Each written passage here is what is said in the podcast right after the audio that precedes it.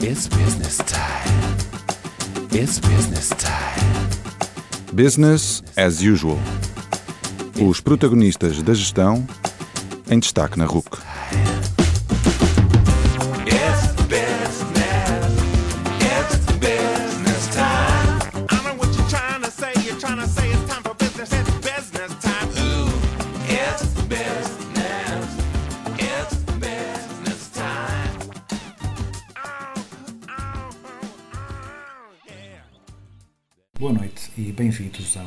22 Business as Usual, o programa da Rádio Universidade de Coimbra que dá a palavra aos protagonistas da gestão.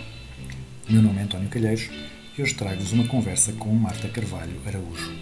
A Marta é a CEO da Castelbel, empresa que gera com muito sucesso e com um estilo muito descontraído e que valoriza as pessoas espetaculares, palavras da Marta, que lá trabalham. Nesta conversa falamos sobre o seu percurso, sobre as práticas de recrutamento e valorização das pessoas da Castelbel, sobre felicidade, igualdade e diversidade e sobre a forma como a empresa está a lidar com a pandemia da Covid-19. Spoiler alert, está a lidar muito bem. No final da conversa ficamos a conhecer melhor o cotidiano da Marta, as suas influências e o seu estilo de gestão.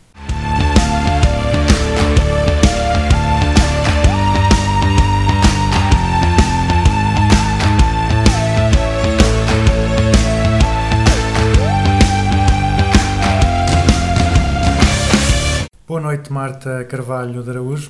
Obrigado por estares connosco no Business as Usual, o melhor programa de gestão da RUC. É único, portanto, não é uma opinião polémica. E então, Olá, muito obrigado, noite. muito obrigado pela disponibilidade.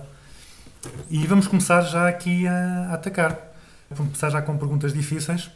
A Marta, eh, tu estudaste Química, portanto, licenciatura, o doutoramento em Química Quântica, que é, acho que é aquele, aquele lado da Química que é o mais complicado, só mesmo para, para impressionar. Deste aulas... Só para meter nojo. Como? É só para meter nojo. Exato, exato. Deste aulas de Química na, na UTAD. E depois, em 2011, eh, uma decisão perfeitamente lógica, expectável e natural, largaste a Química e vieste gerir o marketing e as vendas da Castelbel.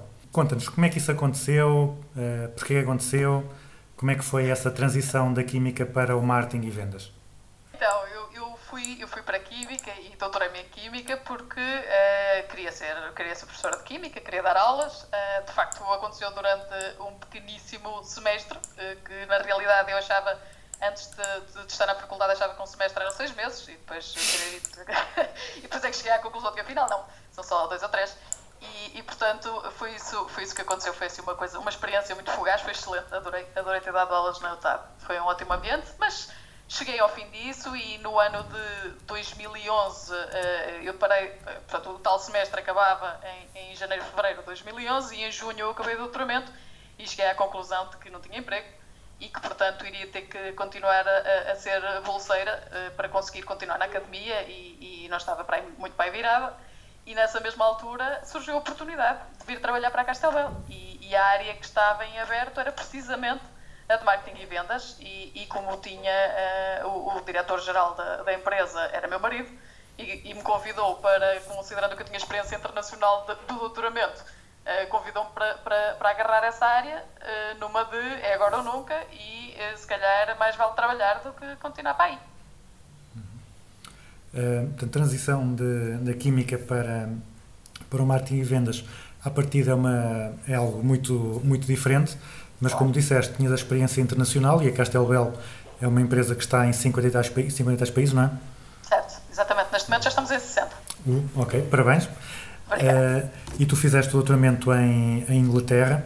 Uh, da, da experiência de, de investigação e dessa experiência internacional, quais é que foram as principais competências ou os principais mais-valias que, tu- que tu trouxeste para, para a Castelbel, para o marketing e vendas?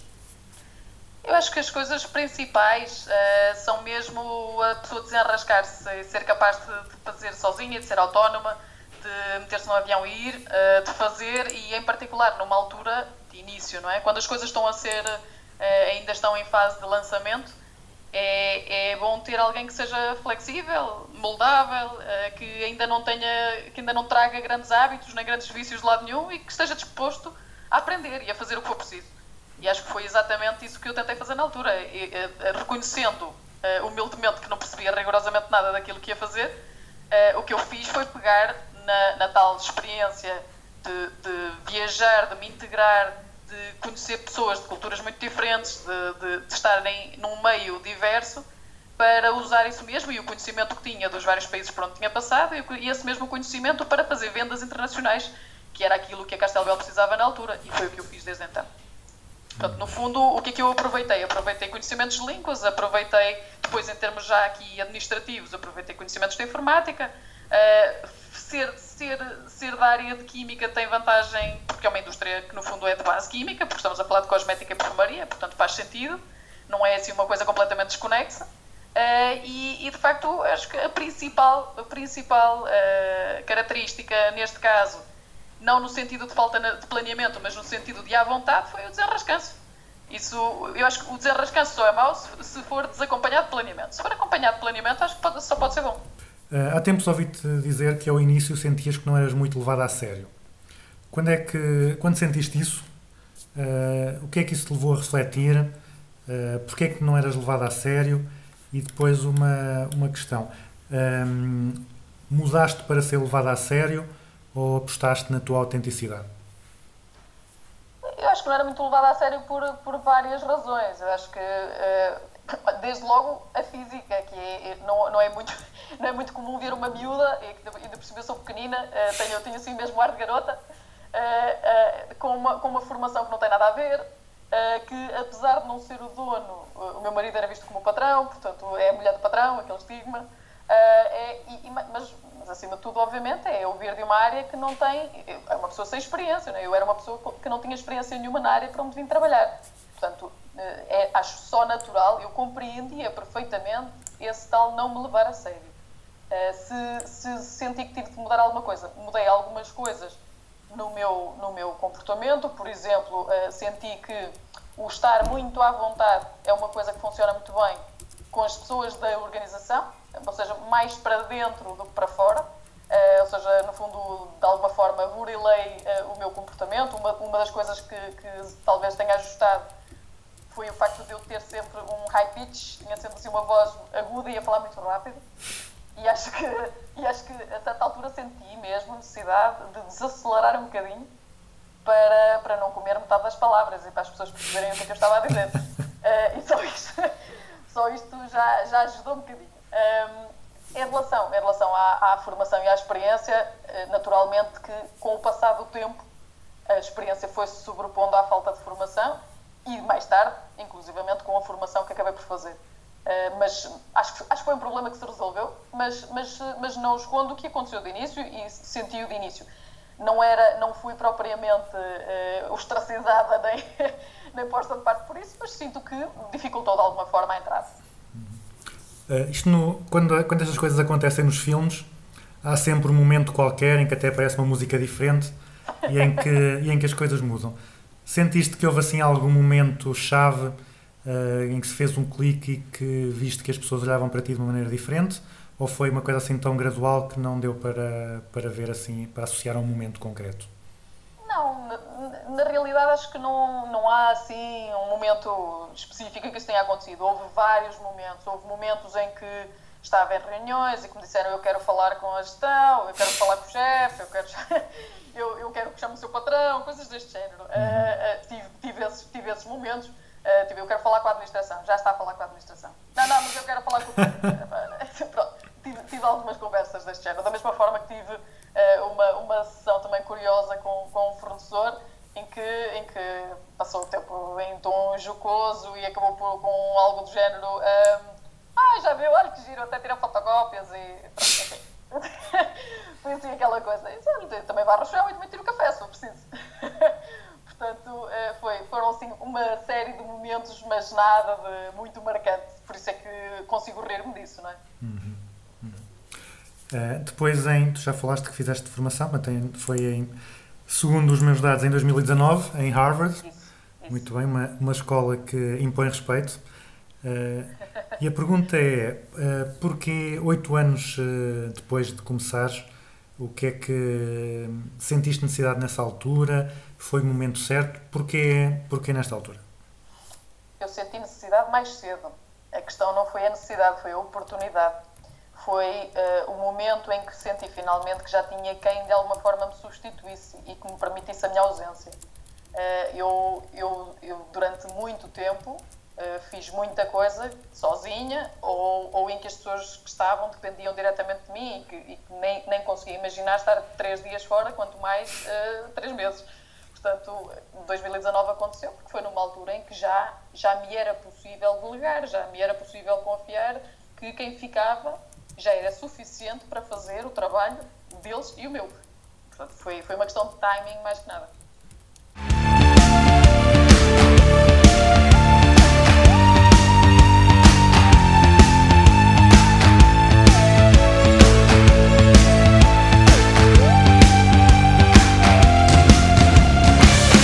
Também já a ouvir dizer que ao longo dos tempos, e por isso é que conseguiste agora essa oportunidade de estar alguns meses fora da empresa, eh, disseste que, te- que te foste rodeando de pessoas espetaculares.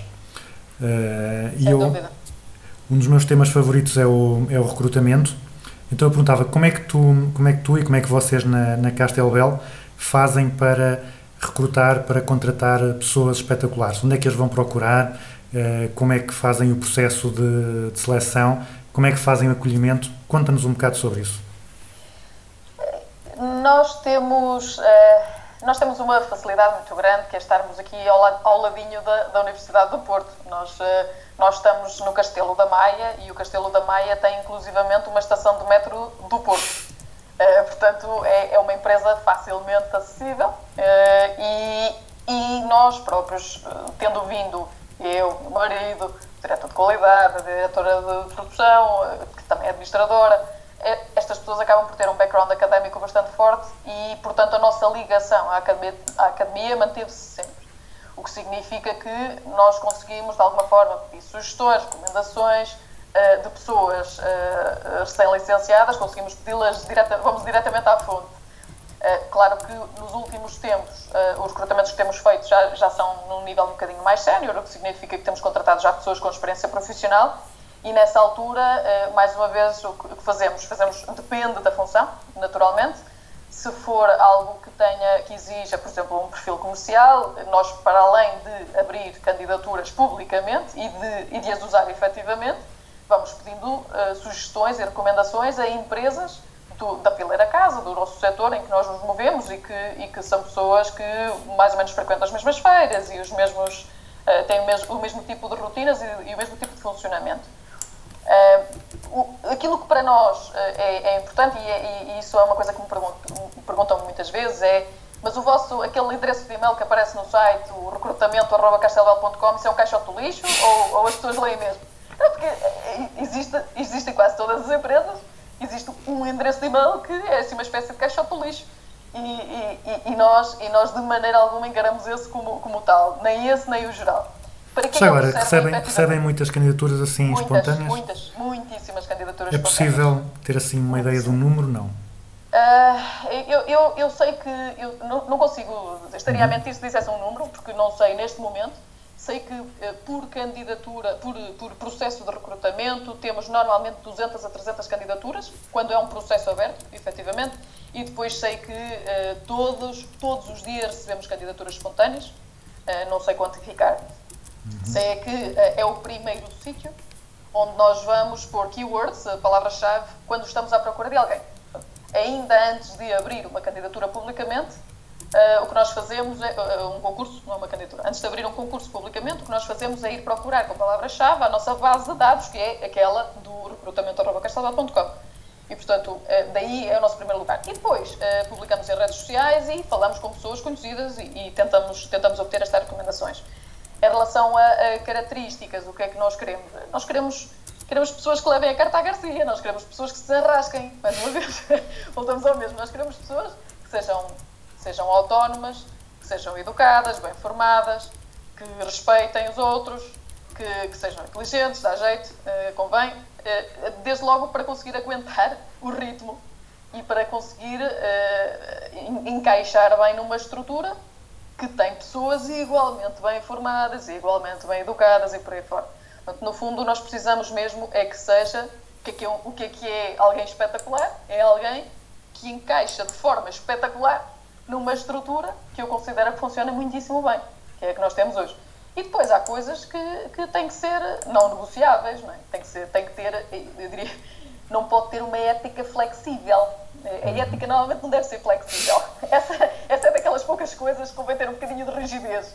Eh, e, e, portanto, para- é, é- é algo de, de muito importante. É saber com o que se conta e, e que aquilo com que se conta seja uma pessoa que, que, que leva as coisas a sério e que tem uma, a ética acima de tudo. E, e pronto, é, é mais ou menos isto. Hum, como, é que, como é que são os processos de, de seleção? Que tipo fazem uma entrevista? Que tipo de testes é que fazem? Levam as pessoas a conhecer a empresa? Como é que é esse processo? Então, nós, eh, nós fazemos uma pré-triagem. Normalmente o que acontece é que há uma, uma triagem feita pela pessoa da, responsável pela área funcional, eh, àquele, a que aquele processo de recrutamento, diz respeito. Eh, essa pessoa faz, portanto, faz uma triagem, dessa triagem resultam entrevistas, que ela faz eventualmente sozinha ou com, ou com alguém de uma área afim, inclusivamente de recursos humanos, e depois o que acontece é que há sempre a última ronda, que tem três, quatro pessoas, que já são entrevistadas em, eh, em conjunto com, com a administração. Porque, lá está, é aí, porque é, que, porque é que a gestão de topo é envolvida nesse processo? Porque é a gestão de topo que quer garantir, eh, faz questão de, de, de ter uma, de ter a sensibilidade de se aquela pessoa vai ou não vai encaixar na cultura da empresa. E, e às vezes quem está no departamento tem uma visão um bocadinho mais eh, focada no, no seu trabalho do dia a dia e, e mais desfocada do geral. E para nós é muito importante que aquela pessoa encaixe bem na estrutura geral. Já agora, continuando aqui a esmiuçar um bocado, hum, como é que tu descreverias a cultura da, da Castelbel? Quais é que são os principais valores ou características dessa cultura? Acho que é de colaboração, de colaboração que implica, hum, implica respeito, implica valorização de contributos de toda a gente, implica, é é uma cultura de muita proximidade, de muito à vontade. Eh, As pessoas estão todas de facto muito, muito próximas umas às outras e, e não, há, não há grandes hierarquias, ou seja, as pessoas sabem, sabem onde estão, sabem de onde vêm, para onde vão e onde estão, Uh, mas não existe propriamente assim aquele organograma muito rígido, é, é uma coisa assim mais, mais horizontal que vertical, em que há, há de facto processos colaborativos que resultam bem porque uh, é, é- a opinião é respeitada e é incluída nos processos de decisão.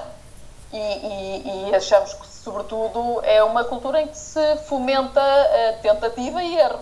Não demasiados erros, mas alguns, mas alguns de vez em quando dá jeito, porque, porque se não houver erros eh, em, em altura alguma, significa que ninguém está a fazer nada de novo, não é?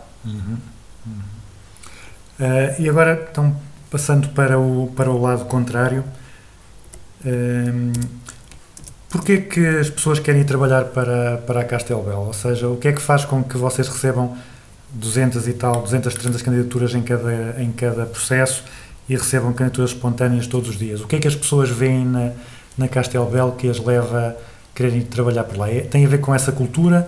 Uh, vocês pagam super bem? O que é que, que outros fatores é que atraem as pessoas na Castelbel? Acho que tem a ver com essa cultura, tem a ver com essa vontade, tem a ver com a valorização da formação, tem a ver com, com o saber que se vai entrar numa organização em que as pessoas já valorizam coisas que, que lhes são caras e, que, e, que, e que para elas são importantes. Uh, são- é uma equipa que, tendo pessoas jovens, não tem só pessoas jovens, ou seja, tem, tem apesar de sermos de facto muito mais mulheres do que homens, uh, nós temos 90% de mulheres, apesar disso, nós fazemos questão de valorizar uh, diversidade e as pessoas gostam de integrar uma equipa de alguma forma diversa.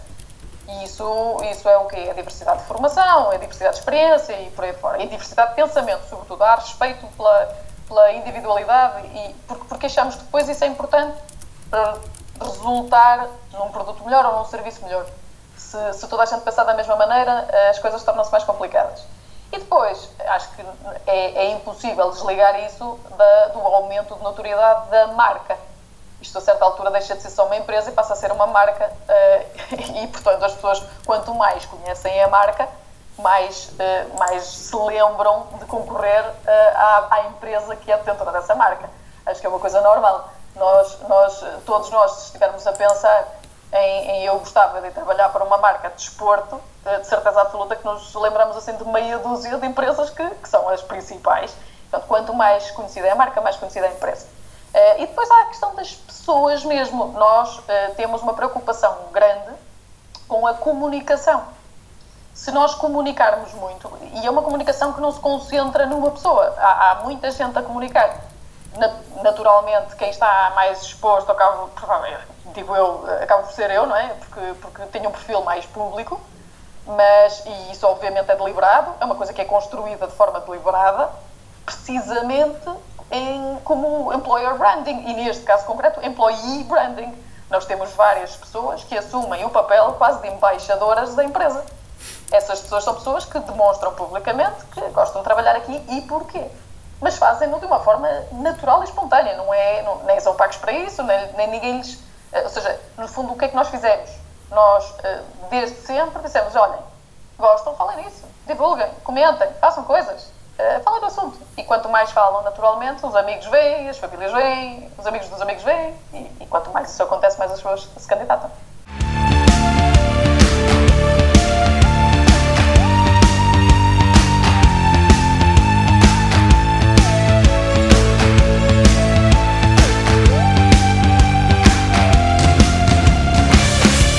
Tempos eh, vi-te numa conversa com o Pedro Ramos sobre a felicidade organizacional eh, e também já te ouvi dizer que a responsabilidade como CEO era fazer com que as pessoas se sintam bem na, na empresa. Eh, portanto, há aqui claramente uma, uma, uma ligação entre aquilo que tu vês como a tua missão e este tema da felicidade organizacional. Eh, isto da felicidade foi uma aposta consciente quando o tema começou a ser falado ou vocês começaram a ouvir falar do tema e pensaram, espera aí, a gente já faz isto. Como é que, como é que, surgiu, essa, como é que surgiu essa questão? É mesmo curioso, porque, porque e foi exatamente isso que aconteceu. É, é, Aconteceu-me isso com, com a questão do- da felicidade organizacional, que, que quando se começou a, como passou a ser um tema mais, eh, mais falado, de facto, nas, em eventos e conferências e tudo isto, eu pensei, ah, olha que engraçado, isto, é- isto é mais ou menos o que nós fazemos. Eh, aconteceu com isso e aconteceu com outra também, que é, que é o design thinking. Eu quando comecei, a, quando comecei a estudar o design thinking e a ver, ah, mas é isso, ah, então, mas isso é o que nós fazemos, mas sem saber, isso é o que nós fazemos sem saber. Que, é- ou seja, no fundo, eh, acho que na- nada foi, nada foi fabricado, n- não, é, não foi nada à pressão. Isto, isto é uma coisa natural e acho que funciona, funciona bem precisamente por isso. Foi, é algo de espontâneo, não, não estou com isto a, a dizer que não é importante eh, estudar a parte mais formal da coisa. Eh, no nosso caso, tem funcionado muito bem eh, com espontaneidade, porque, porque também é assim funciona tudo o resto, na realidade. Funciona isso e tudo o resto aqui dentro funciona de uma forma bastante espontânea e à vontade. Há pouco estavas a falar da, da importância da diversidade e lembrei-me de uma coisa que eu, que eu pesquisei nas tuas redes sociais. Acho que o termo técnico é stalking em inglês. Eh, e vi que no Natal fizeste uma, uma publicação eh, a elogiar a Mecano por ter caixas com imagens de rapazes e raparigas a montar os kits eh, e assim combatendo os estereótipos de género que, que outras marcas propagam. E lembro-me de no outro verão haver muita polémica com, com essas questões. Ahm, duas perguntas aqui. Achas que isto é um problema realmente grande na nossa sociedade, essa, esses estereótipos? E depois, sem pressão, mas que soluções é que, tanto a nível micro na, na Castelbel, como a nível macro de políticas, etc., eh, tu identificas que possam promover a igualdade de género e a diversidade eh, no geral? Eu gosto que o nível macro seja precedido de. mas sem pressão. Atenção. Vamos- Vamos generalizar, mas sem pressão. Eu acho, que já, eu acho que já foi muito pior, pelo menos eh, não pela minha experiência de vida que não é longa, mas, mas pelo que ouço, pessoas à minha volta falar, acho que já, já foi de facto muito, muito pior do que é hoje. Eh, acho que há imensas engenheiras hoje em dia e que já não têm que lidar com nada disso. Eh, ainda não há muito tempo que estive na FEUP, numa, numa conferência, e, e tanto em engenharia mecânica como em engenharia industrial vi imensas raparigas. Portanto, não me parece que, isso, que, essa, que essa questão ainda esteja assim tão, tão enraizada. Em relação à empresa, é evidente que ainda continua a haver, eh, continua a haver algum, alguma preferência por homens em alguns cargos, mas acontece, acho eu, por várias razões, entre as quais o efeito espelho e o, e o haver. Normalmente as pessoas promovem quem, quem é mais parecido e quem está mais perto. E, e- e, portanto, quanto mais quanto mais eh, houver homens numa determinada área, eu acho que mais haverá homens nessa mesma área, porque, porque eles tendem a contratar-se eh, a si próprios, ou, ou porque a própria área em si é mais propícia à entrada de homens. No nosso caso concreto, nós não temos igualdade de género. Portanto, convém que seja dito, não é? Nós também não temos igualdade de género. Gostávamos de ter, porque achamos que é importante. Porque as coisas não, não funcionam só para um lado, não é? Funcionam para os dois. Portanto, nós gostaríamos de ter mais homens, simplesmente a área de atividade em que nós estamos e o tipo de produto que nós vendemos eh, acaba por eh, trazer, atrair menos homens. Imagino que a mesma coisa aconteça no sentido inverso quando estamos a falar de maquinaria pesada e afins. Imagino que haja mais homens a ser atraídos por esse tipo de negócio. Portanto, acho que já foi pior, acho que se está a fazer muita coisa, mas eh, relativamente ao micro e ao macro, o que, o, que, o que eu acho que nós estamos a fazer é o que podemos, que é tentar contratar mais. Como é que se tenta contratar mais? É ser claríssimo no, no processo de recrutamento em si, que de facto não estamos a dar preferência a nenhum dos géneros, que, que, que, vamos tentar, e, e publicamente, fazer o que eu estou a fazer agora, que é dizer, eu gostaria de ter mais homens aqui, por uma questão de equilíbrio. Uh, portanto, desmistificar um bocadinho a coisa. E depois, no geral, uh, uh, o que nós fazemos, eu acho que é tão ou mais importante do que políticas concretas, como, as leis das quotas e afins, é falar abertamente neste assunto. É não fazer de conta que não existe. É, é falar nisto. Eu acho que quanto mais associações e redes empresariais e conferências e eventos houver sobre diversidade, e essa diversidade é de género e outros tipos de diversidade, sempre que se falar de diversidade já é bom, já estamos a contribuir. Uh, e estamos a contribuir porque estamos a alertar para um problema que é real, existe e que tem consequências. E tem consequências práticas e tem consequências sobre o negócio. Quanto mais diversidade houver, melhor é para o negócio. Isso, isso acho que é bastante claro. E, inclusivamente, no produto. O produto reflete uh, aqui, uh, as pessoas que estiveram por trás da sua construção. Se houver mais diversidade, o produto é melhor. Ou o serviço. Uh, outra coisa que tu fazes também para combater o problema é para pertenceres à, à rede Mulher Líder. Uh, para os nossos ouvintes mais distraídos que não sabem do que é que se trata, podes explicar o que é que é e o que é que faz? Certo. Então, a Rede Mulher Líder é, é uma iniciativa que, que, parte e tem o apoio uh, do IAPMEI. Aliás, o, o líder uh, vem na origem de, do conceito de PME Líder e, PME Excelência, que são, no fundo, os estatutos atribuídos pelo IAPMEI a empresas que, tenham, que cumpram determinados critérios de desempenho económico ou financeiro.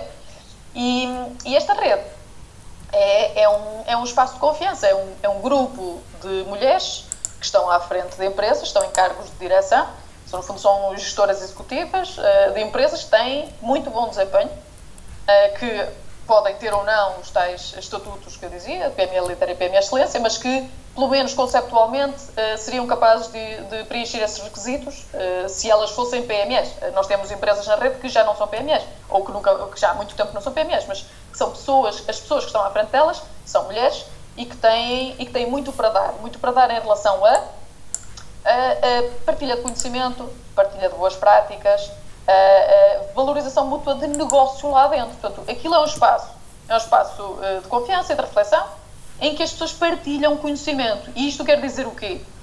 Quer dizer que, no fundo, nos ensinamos umas às outras.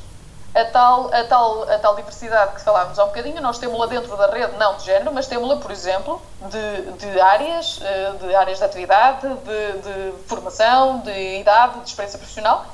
E eu aprendo muito com pessoas de outras áreas e de outras idades, e vice-versa, quero acreditar. Esta, esta rede é uma rede muito útil na valorização do papel das mulheres na liderança de empresas portuguesas que têm, de facto, muito bom desempenho porque se é para dar exemplo, então mais vale dar exemplo de empresas que corram bem, não queremos dar o exemplo com empresas que corram mal. Portanto, e, e, lá está, e tem a chancela do IAPEI precisamente por isso, porque é um grupo credível. Estamos a falar de uma empresa que faz regularmente visitas às empresas das, dos seus membros e é durante essas visitas que nós apresentamos um tema e discutimos um tema que interessa a todas e que de alguma forma esteja particularmente ligado àquela empresa. E depois temos os meios de comunicação entre nós. Nós estamos a falar já de mais de 100 senhoras, 100 empresárias, e que temos um volume de faturação agregado superior a mil milhões de euros. Portanto, já é algo que tem algum peso. Nós temos um grupo de WhatsApp, por exemplo, em que durante esta era Covid foi extremamente útil para partilhar informação. sempre que alguém tinha, sabia de, um- de uma saída de uma lei nova ou de, de uma interpretação nova ou do que quer que seja, materiais de comunicação interna, tudo isto, nós fomos partilhando neste grupo e, portanto, foi muito útil em termos de partilha de informação. E então essa, essa, essa visibilidade dessa rede, tal como as imagens da- das meninas na- nas caixas da, da Mecano, acabam por, eh, por normalizar, é? por, eh, Exato, e, e por por, fazer e por ver. Uhum. dizer, e por dizer sim, elas existem, elas, elas, elas andam aí, elas existem e, e- e são pessoas, são pessoas sérias, de empresas sérias, com bons resultados e, portanto, se é possível ter empresas que dão bons resultados e que são lideradas por mulheres, é sinal de que se calhar eh, podia haver mais.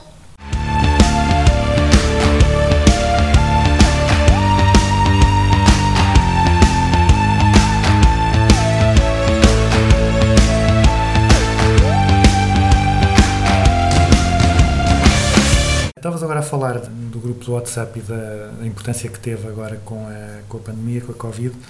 Pegando nesse tema da, da pandemia, como é que a Castelbel eh, lidou com a, com a pandemia? Portanto, vocês têm, se não estão em erro, cerca de 200 trabalhadores, não é? E o, tiveram que parar a, a produção. Portanto, lá está. Sim, Atividade. sim, tivemos. Atividade industrial não se consegue fazer em, em teletrabalho. Certo. Conta-nos um pouco quais é que foram as principais eh, mudanças que tiveram que fazer para voltar a, laborar e o que é que o que é que vai ser para ficar, o, o que é que aprenderam e que até pode ser a melhor forma de trabalhar para o futuro.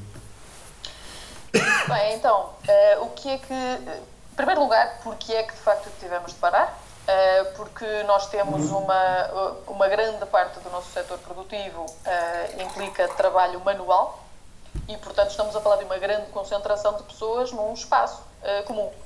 É um espaço muito grande, mas de qualquer maneira são muitas pessoas lá dentro. E, e a certa altura nós sentimos necessidade de desfasar a presença daquelas pessoas e não as ter todas juntas isto a, a- a juntar, obviamente, a uma quebra brutal de eh, encomendas e de faturação, porque não por falta de procura do produto em si, mas por dificuldades nas cadeias logísticas e por ter as redes de distribuição interrompidas. As, eh, no fundo, nós estamos a falar de eh, o produto em si, que é sabonete, que na realidade, e estou, estou a dizer o produto principal, naturalmente nós temos fragrâncias para corpo e casa, mas o, o produto eh, fabril mais relevante é o sabonete e o sabonete continuou a ser procurado nesta altura, até porque, de facto, o sabonete com água serve para eliminar o vírus e, portanto, e, portanto, claramente, necessidade havia. O que não havia era uma rede de distribuição para satisfazer essa necessidade, porque eh, os nossos clientes, que são as lojas, tiveram de as fechar. A partir do momento em que nós tivemos lojas fechadas, cadeias inteiras, eh, cadeias inteiras de lojas fechadas, como cadeias de perfumarias, por exemplo, a partir desse momento nós deixámos de ter onde vender o produto. E, portanto, as- tendo uma quebra gigante de, de encomendas e de faturação, nece- necessariamente tivemos de aderir ao regime de layoff simplificado, da parte do setor produtivo.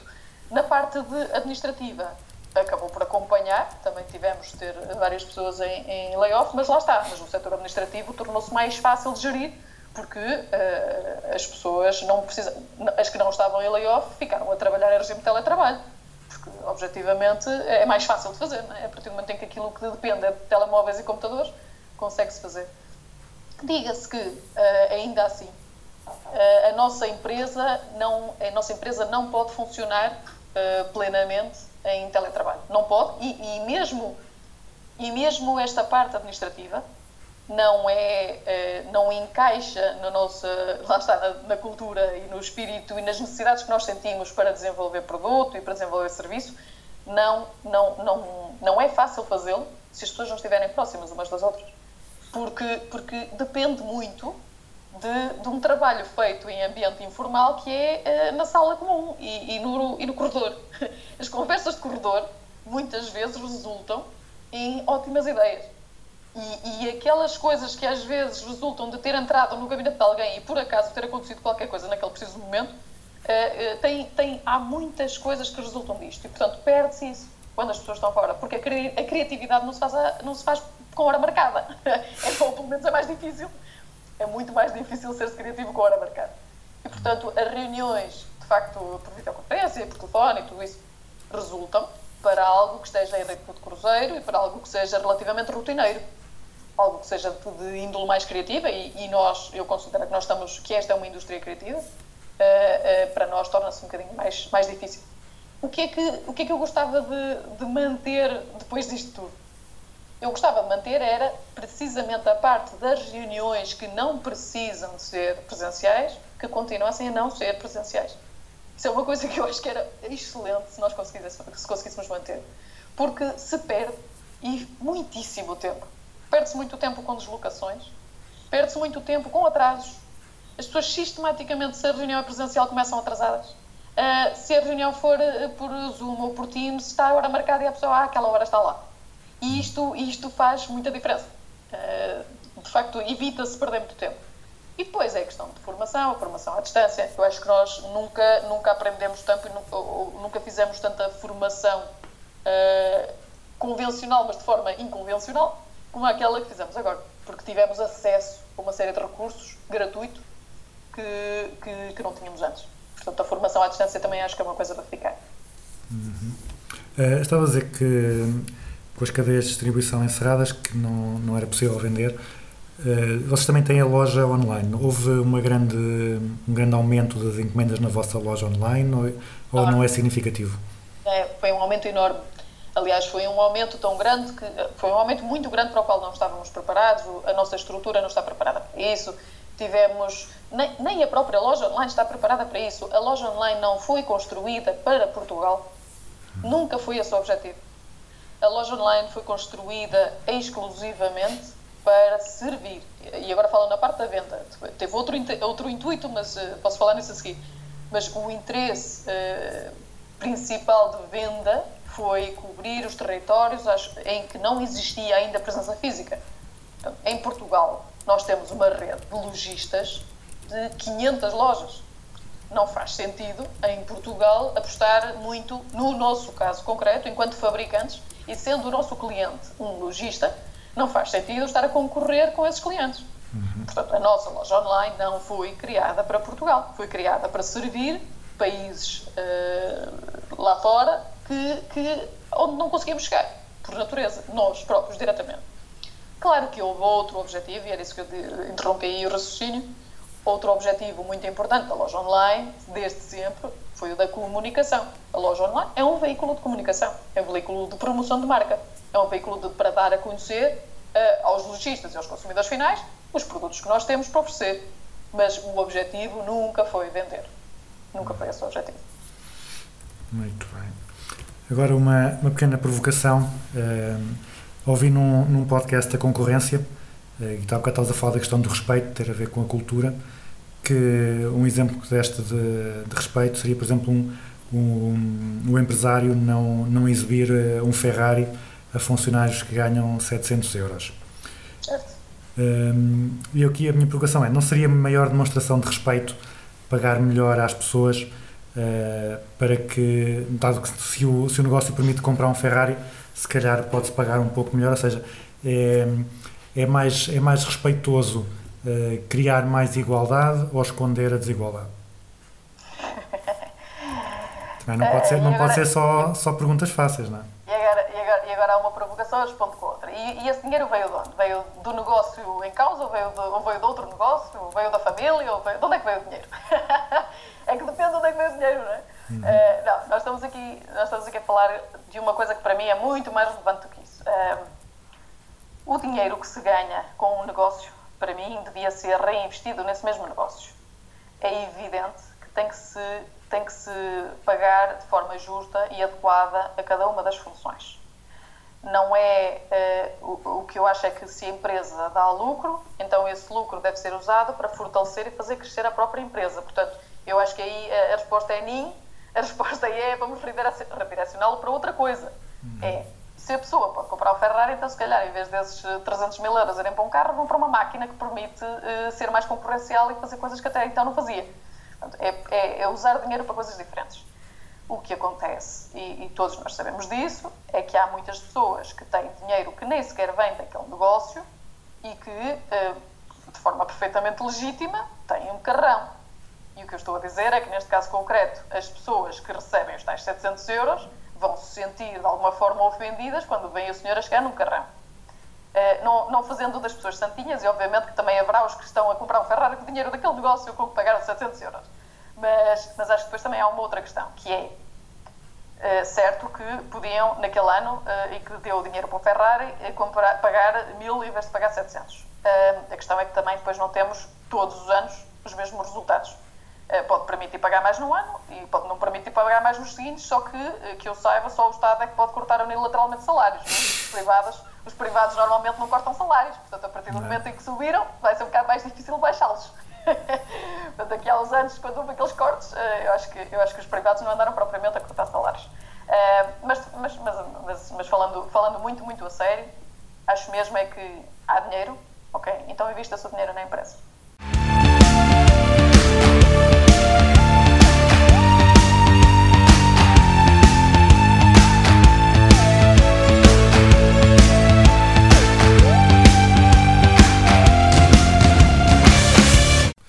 Vamos passar para, para provocações mais pessoais. Como é que é um dia normal na tua vida? Eh, e se calhar aqui eu fazia a distinção. Como é que era antes da, da pandemia e como é que é agora?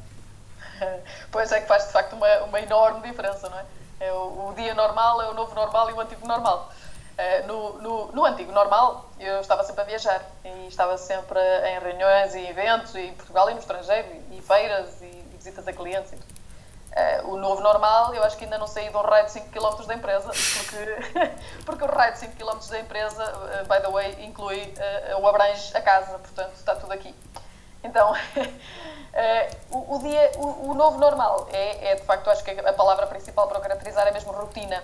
Eh, é, é sempre a mesma coisa, é levantar, vir trabalhar, eh, ir dormir e depois voltar a levantar para vir trabalhar. e o trabalhar é empresa, é estar aqui, é estar na fábrica. Acho que ainda não fiz, não fiz muito mais do que isso. Ainda por cima, lá está, com a, com a, com a facilidade depois traz a dificuldade, que é a facilidade que é estar ao lado de casa, faz com que haja alguma dificuldade em desligar. Portanto, isso, isso é o que tem sido o novo normal. No antigo normal, eh, eu também fiz uma opção eh, quando escolhi esta casa, que foi eh, estar ao pé do aeroporto. Portanto, para quem não sabe, para quem não sabe, a Castelbel está perto do aeroporto do Porto, que eh, aeroporto do Portuense fica na Maia. Portanto, as pessoas chamam, chamam aeroporto do Porto, mas fica na Maia. E, e Castelbel também. Portanto, eu estou muito perto do aeroporto por, por uma questão de conveniência, porque, porque eu passo- passava a vida eh, a viajar. E, e, e, e o meu dia normal inclui muitíssimos e-mails, muitíssimas chamadas. Eu acho que o telefone passa a vida a tocar, a porta passa a vida a abrir e fechar. Eh, houve, houve uma altura em que, em que eu tive sempre a porta aberta, mas isso resultava melhor nas antigas instalações do que nas atuais. Eh, porque, porque nas atuais, como o telefone também não para de tocar, eh, as pessoas que estavam a passar no corredor estavam permanentemente a ouvir-me falar ao telefone. Então tornou-se um bocadinho mais constrangedor. Por isso, por isso, nesta altura, vou alternando entre ter a porta aberta e a porta fechada. Hum, do, dessa, dessa mudança, achas que quando, e vamos dizer o quando em vez do se, para ser otimistas, quando isto estiver normalizado, eh, vais voltar a passar o tempo todo a viajar? Ou va- achas que, que as pessoas vão repensar e vão, se calhar, achar que não é preciso viajar tanto e fazer os negócios de forma diferente? durante uns tempos eh, valentes, vamos claramente fazer negócios à distância. Eh, acho, que, acho que há coisa, que, no nosso caso concreto, que nós temos estado a perceber é que há muitas situações em que não tinha sido necessário ou que não vai ser necessário continuar a fazer em regime presencial. Eh, nós temos estado a preparar eh, caixas de amostras que enviamos aos, clientes eh, e que depois fazemos videoconferências em que estamos a apontar para o produto e que explicamos o produto e que, em algumas situações, isso é mais que suficiente. Portanto, nesse aspecto, eu acho que vamos viajar menos. Há coisas que vão continuar a ser presenciais e, para essas, não, confesso, tenho respeito. É aquela conversa do tenho respeito, mas não tenho medo. Uh, continuando com o tema da- das viagens, disseste num texto que quando viajas preferes o comércio e as marcas locais e quando sais do nosso país para visitar clientes estrangeiros fazes questão de te levar um, um pedacinho da nossa cultura. Que pedacinho da cultura é que, é que costumas levar? O que é que tu usas para, para representar ou para mostrar aos estrangeiros o que é que é Portugal? Então, eu compro normalmente uh, para além daquilo que gostaria que me oferecessem a mim, que eu acho que é um, um princípio universal. Sempre que ofereço alguma coisa a alguém, é algo que eu gostasse de receber. Uh, compro algo que gosto muito, que é comida. compro, compro vinho, compro azeite, conservas. uh, e depois compro aquilo que. Ah, compro ovos moles. uh, compro muitíssimos ovos moles. ovos moles compro no aeroporto antes de embarcar. E, e, e fazem sempre sucesso, porque as pessoas não conhecem o conceito e adoram. E que, o, que- o que a doce nunca amargou.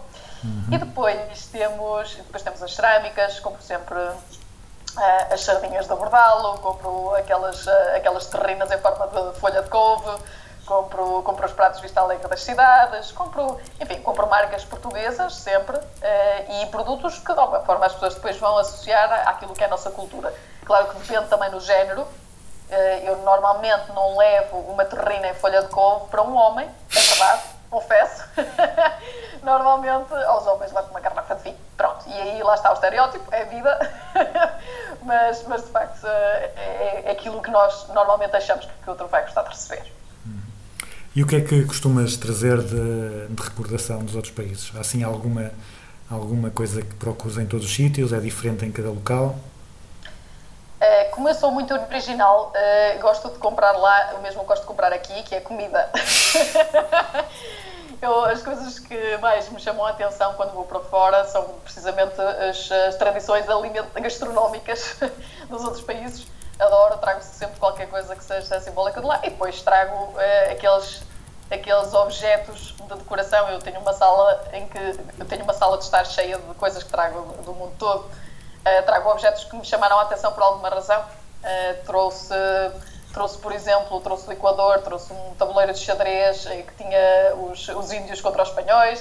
Uh, trouxe da, trouxe da, da Rússia, por acaso, apesar de eu não ser jogadora de xadrez, por uma coincidência cósmica também, trouxe um tabuleiro de xadrez, mas é porque eram matrioscas. uh, todas as peças, todas as Ok. peças eram matrioscas, que eu achei giríssimo. Uh, trouxe, trouxe, por exemplo, tenho da, tenho da, da, de Amsterdão, tenho as casinhas, as casinhas, aquelas casas típicas à beira-rio, tenho, tenho as casinhas todas por ali fora em cerâmica. E depois do Japão tenho imensas kokeshi, tenho uma coleção, tenho uma coleção de kokeshi. E, e todos, todos esses objetos que uma pessoa de alguma forma associa, associa à cultura de cada lugar. Então, agora falando de coisas mais sérias, eh, em que tarefas é que és mais eficiente e em que tarefas é que, mesmo sabendo que não és a mais eficiente, tu gostas de fazer e insistes em fazer?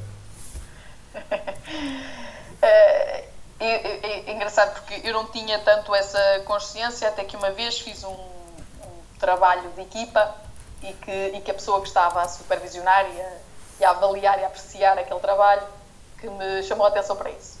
Eh, Eu acho que sou boa a organizar trabalho, a distribuir trabalho em equipa. Eh, No fundo, o início do trabalho a coisa que mais me preocupa é em eh, fazer a- o, delinear um plano e organizar e distribuir o trabalho de maneira que em menos tempo se consiga atingir o melhor resultado possível.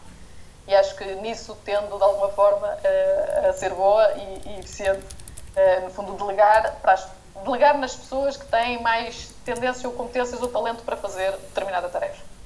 Eh, e depois as, as coisas parvinhas, eh, no fundo aqu- aquelas coisas que era suposto não estar a fazer, mas faço na mesma. Eh, eu diria provavelmente rever, rever ou editar textos. É, uma, é uma coisa que não faz sentido nenhum eu fazer, mas que os meus colegas dizem que eu tenho olho clínico, olho de falcão, e que, e que normalmente apanho uma gralha quando ela ainda não foi escrita, e portanto normalmente as pessoas acabam por me pedir quando é um texto para publicação e é de alguma importância, pedem para eu rever e o rever normalmente é mostrar-me aquele texto uh, uns segundos e normalmente eu encontro as gralhas. Portanto, portanto, uh, é- é- acho, acho que tenho, não faz sentido nenhum eu fazer isso, mas, mas como, como não me custa nada e é uma coisa natural, uh, continuo a fazer. Uh, depois, que, que técnicas, que práticas ou que apps é que tu utilizas para ser eh, mais eficiente, para gerir melhor o tempo, para seres mais feliz? Assim, quais é que são esses rituais ou aplicações ou técnicas que tu usas? Eu acho que uso aquelas que, que- aquelas que a maior parte das pessoas usa, não é? Eu tenho, tenho as aplicações. Eu tenho, em primeiro lugar, tenho a vida toda no telemóvel. Ah, essa é a primeira, eh, que é um perigo, mas, ah, mas que me facilita imenso a vida, porque esteja onde estiver, faço tudo o que preciso. Portanto, eu tenho, tenho o banco online, tenho, tenho MBWay, tenho o Uber, tenho o WhatsApp, tenho, tenho, eh, tenho os fecheiros eh, quase todos ou em Dropbox ou na, ou na Google Drive. Nós utilizamos a G Suite, por isso temos todas as ferramentas da Google. E acho que das coisas mais importantes para mim serão o calendário, a agenda da Google e o, e o e-mail no telemóvel. E depois as que evitam perder tempo sem necessidade nenhuma, eh, do género as vias verdes para estacionarem não andar ali à cata de moedas, não é? Portanto, há aplicações que, que são simplesmente a eliminação de, de, de um tempo perdido que não faz sentido nenhum. Eh, e, e depois, para ser, para ser mais feliz, para ser mais feliz eu acho que tenho aplicações de música, porque faz-me faz falta ter uma banda sonora mas, mas, uma banda, mas uma banda sonora que não me faça distrair. Eu não consigo ouvir música que tenha letra, tenho que ouvir música só instrumental. Porque se ouvir música com letra, passo o tempo todo a prestar atenção à letra. E é uma coisa terrível.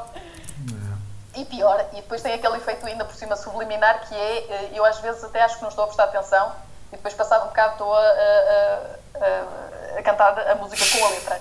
E isso é, isso é muito mau sinal. É sinal que não estava a prestar atenção suficiente à tarefa que estava a desempenhar, estava a prestar mais atenção à, à música e à letra.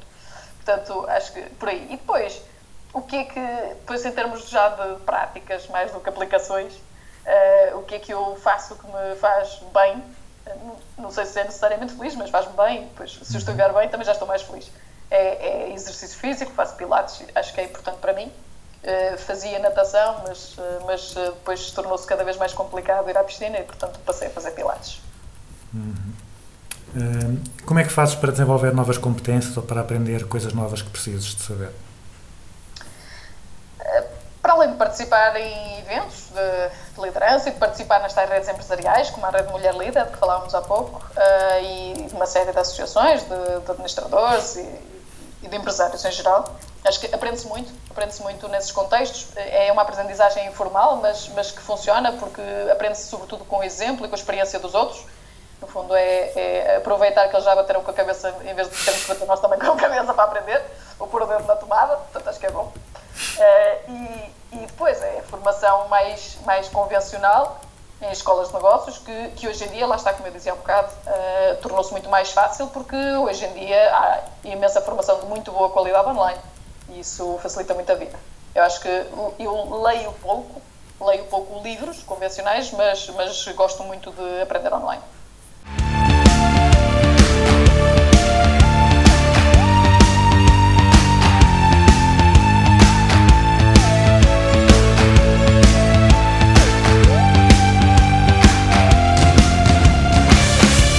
Agora vamos passar para a fase que eu chamo de grelha fixa, são as perguntas que são iguais para todos os convidados. E a primeira é uma empresa ou um guru, ou uma empresa e um guru, que tu admires, que tenha inspirado, que seja alguém ou, ou alguma empresa que, que tenha influenciado a forma como tu geres. Eh, eu, eu, bem, em termos de pessoa que eu admiro eh, enquanto gestor, eu admiro muitíssimo o meu marido e admiro pela mesma razão que admiro um enorme gestor estrangeiro, que é, que é eu acho que em Portugal acho que não há muita gente a conhecer, mas a, a marca de iogurtes gregos Giovanni é a marca principal nos Estados Unidos e, e é o fundador da Giovanni, é, é o fundador, é fundador, é chairman, é CEO, é tudo, é tudo. É um senhor turco, não sei o nome, eh, mas, eh, mas é um senhor turco que hum, eu estudei o caso dele e a empresa dele e, eh, e vi entrevistas com ele. Ele inclusivamente apresentou uma, uma TED Talk, um TEDx, e, e porque é que ele me chama particularmente a atenção? Precisamente porque eu reconheço nele eh, ou melhor, para, nos, para sermos um bocadinho mais eh, humildes e modestos e, e realistas, eu reconheço no meu marido muitas das características que reconheço neste senhor. Eh, ele ele defende a, te- a tese do anti-CEO. Ele tem, ele- aliás, a, a TED Talk dele chama-se The Anti-CEO Playbook e defende que as pessoas têm que tomar conta de- dos, dos colaboradores e dos funcionários da empresa mais do que lucros e pensar em dinheiro. É pensar, pensar no negócio e pensar no que é que se pode fazer bem feito e o dinheiro vem a seguir, não vem primeiro. O dinheiro não vem antes, vem depois. E acho que é, é algo que para mim faz todo sentido Eu adorei ouvir a história do senhor, tudo aquilo que ele. E depois os americanos são muito bons a contar histórias, não é? Como nós sabemos, em particular histórias de vida. Mas, mas de facto o senhor é, é um portento. Eu acho que a partir do momento em que eu vi uma. E depois é ver os pequenos detalhes. Eu vi uma entrevista dele em que ele está numa sala de reuniões eh, e ele, sendo o fundador, o chairman e o CEO, ele não está no topo da mesa, ele está numa esquina, ele está num canto da mesa. Ele tem, ele tem as pessoas todas da equipa toda à volta, eh, 360 graus da mesa e ele está numa esquina. Portanto, é uma pessoa perfeitamente informal eh, e, e acho que, pronto, lá está, é o, meu, é o meu guru, é a pessoa que eu mais admiro em termos de negócios.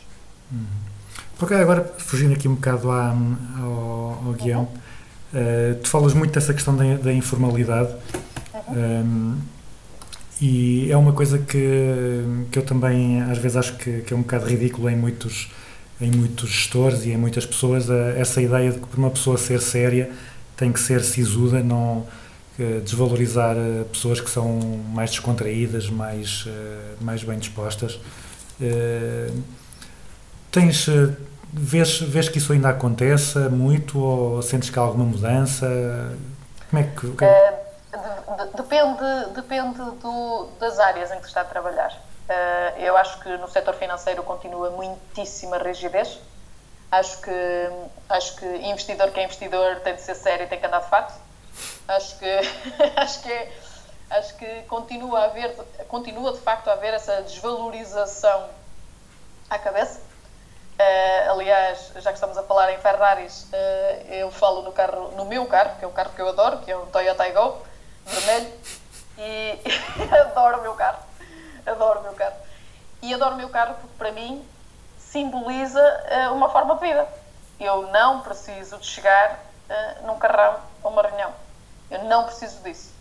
Mas lá está, tenho essa, tenho essa sorte de não estar num meio em que isso seja de tal forma mal visto, que os há, muitos, em que é de tal forma mal visto que nem me dava a oportunidade de abrir a boca. Ou seja, a mim ainda me dá a oportunidade, dá-me o benefício da dúvida, dá-me o benefício da dúvida porque estou numa área, eh, lá está, é, é fábrica, é- são bens de consumo, eh, pronto, e é uma coisa gira, e é uma indústria associada à indústria criativa, e portanto temos essa facilidade e essa possibilidade. Eh, não sei se eu trabalhasse numa coisa mais, eh, se eu trabalhasse numa, num banco, se trabalhasse num- num- numa, numa empresa de, de gestão de, de investimentos privados, ou qualquer coisa deste género, se teria essa facilidade. Mas, eh, mas eu valorizo muito, porque acho que não é preciso, não é preciso. Não é preciso para mostrarmos, eh, para mostrarmos e comprovarmos as ideias que temos, não precisamos ter um determinado aspecto, nem um determinado objeto, nem nada disso. Mas que existe, existe. Eu já senti necessidade de levar um acessório de luxo para uma reunião, senti-me completamente estúpida a fazê-lo, confesso, senti-me hipócrita, senti- senti-me mal a fazer aquilo, mas pensei, eu tenho de fazer isto para que esta pessoa me leve a sério, porque esta pessoa é assim. E eu não vou fazer de conta de que esta pessoa não é assim, porque é. Portanto, eh, se isto servir para eu pôr um pé na porta, é isso que eu vou fazer. Pois realmente é. Temos que ir fazendo o nosso, o nosso caminho, mas nem sempre, nem sempre podemos ser eh, inflexíveis nessas coisas. é. Não podemos, não podemos ser inflexíveis desde logo, porque a certa altura deixamos de ser nós e passa a ser a empresa. Eu, hoje, eu hoje já não sou só eu. eu. De cada vez que falo, não fala só a Marta. De cada vez que eu falo, já fala também a empresa por trás. Isso é uma responsabilidade gigante e que, e que a certa altura esquecemos, e eu reconheço, às vezes esqueço-me disso e, e não devia, porque é importante. Eh, As pessoas estão a ver, estão a prestar atenção, estão a ouvir. E isso é um risco, sempre. Voltando agora então a- aqui ao guião, eh, um livro que tu achas que toda a gente devia ler. Eu, eu, eu vou ter que dizer o mesmo que já disse aqui há uns tempos numa outra entrevista, porque, porque adoro aquilo. e portanto, como as pessoas gostam, acho que não mudam, não é só para parecer Sim. bem que vão mudar de opinião. Portanto, eh, eu acho que, bem, e depois também depende do que é que é toda a gente. Eu acho que é toda a gente no mundo dos negócios, toda a gente no mundo dos negócios devia ler este livro. Eh, a, a- a pronúncia vai depender de ser americano ou de ser inglês. em, inglês dos Estados Unidos eh, lê-se How Finance Works, em inglês de, de- de Inglaterra presumo eu que se lerá eh, How Finance Works, vamos fazer o E ou Y. eh, e, e foi escrito por um professor da, da Harvard Business School chamado Mihir Desai eh, eh, e é brilhante e é, é, no fundo é um guia para pensar em números de uma forma inteligente e adaptada à realidade. Acho que é um livro absolutamente espetacular para trazer ao comum dos mortais alguns conceitos que normalmente as pessoas acham que são assim muito fora. E um conceito ou uma prática da gestão tu achas que seja mal compreendido ou mal aplicado? Eu acho que a, a, a forma de decidir, atribuir, gerir, comunicar incentivos é hum, genericamente má. Eu acho que as pessoas tendem a, a, a tirar com dinheiro para cima dos problemas e tendem a achar que eh, aquilo que move as pessoas é sempre o dinheiro. E isso é uma forma, é, é quase uma forma de corrupção de alguma maneira. É, é as pessoas acharem que, que alguém vai estar mais motivado para trabalhar mais e melhor porque lhe dão mais dinheiro. E não é sempre assim. Haverá pessoas que são assim, mas há muita gente que não é assim. E, e, e nós temos a sorte de estar rodeada por gente que não é assim. E isso facilita-nos muito a vida, porque é preciso tentar, pelo menos fazer um esforço, para perceber o que é que move as pessoas, o que é que verdadeiramente as faz levantar da cama de manhã. Não é necessariamente dinheiro e, de facto, a estrutura de incentivos e a forma como eles são delineados não é necessariamente a mais correta na maior parte dos casos. E um conceito ou uma prática da gestão eh, sobre o qual tenhas mudado de ideias? Acho que mais do que mudar de ideias, mudei de práticas. eu, acho, que- acho que com o tempo, eh, com a experiência, mudei muito em relação ao perfeccionismo. E, e passei, e uma coisa que lá está, que, que o meu marido sempre me disse, que é o bom é inimigo do ótimo, que depois, noutros sítios, ouvi noutro formato, que é o mais vale feito que perfeito. Eh, eh, ou, ou, ou, ou corriqueiramente também eh, levar as coisas eh, no geral em vez do particular, de, de não ser demasiado perfeccionista, não estar a consumir demasiado tempo com o detalhe, quando na realidade as coisas se decidem ou são relevantes ou não, não é pelo detalhe, é pelo geral. Eu acho que essa se calhar é aquela que eu mudei mais. Um conselho a dar a jovens, ou seja, se tivesses um, se puséssemos um cartaz à saída de todas as faculdades de gestão do país, com um conselho para os estudantes, que é que tu gostavas que eles eh, lessem? assim em forma, em forma imperativa. não queiras mudar tudo de uma vez, ou não mudes tudo de uma vez. Eh, acho, que, acho que é bom ter iniciativa, é bom querer melhorar. O princípio da melhoria contínua é muito importante, mas também é muito importante ouvir antes de falar. E é importante estudar e perceber o que é feito e porquê que é feito antes de tentar mudar o que é feito. Acho que é, é dar o benefício da dúvida a quem faz como faz pode chegar à conclusão de que está a fazer mal e nessa altura vale a pena corrigir. Pode chegar à conclusão de que está a fazer o melhor possível e nessa altura é preciso pensar nas consequências de mudar. Normalmente o que acontece quando, eh, quando saímos cheios de gás da faculdade é que achamos que está tudo mal e que se fosse eu melhorava já isto em 40%.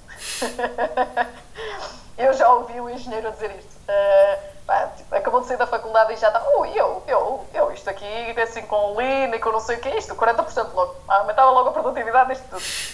Até pode ser verdade, mas calma, mais devagar.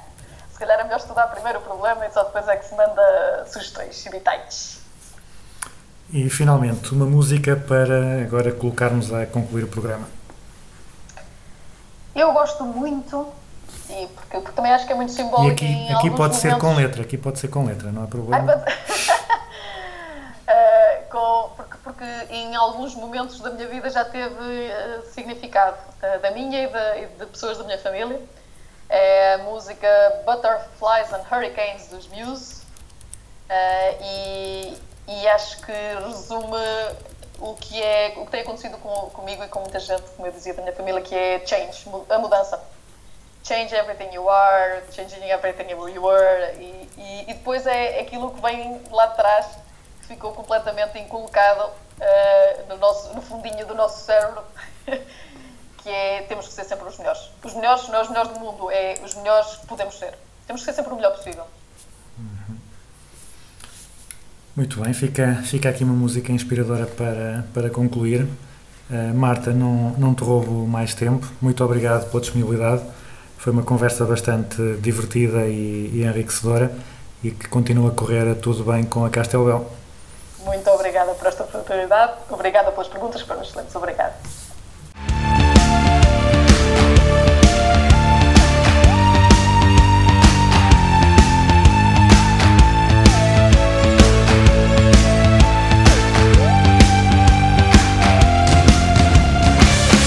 E assim concluímos o 42º Business as Usual, uma conversa descontraída e rica com a Marta Carvalho Araújo.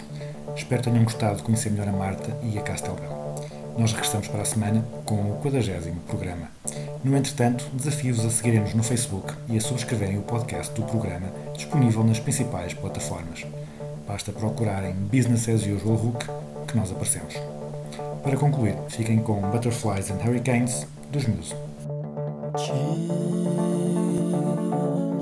everything you are and everything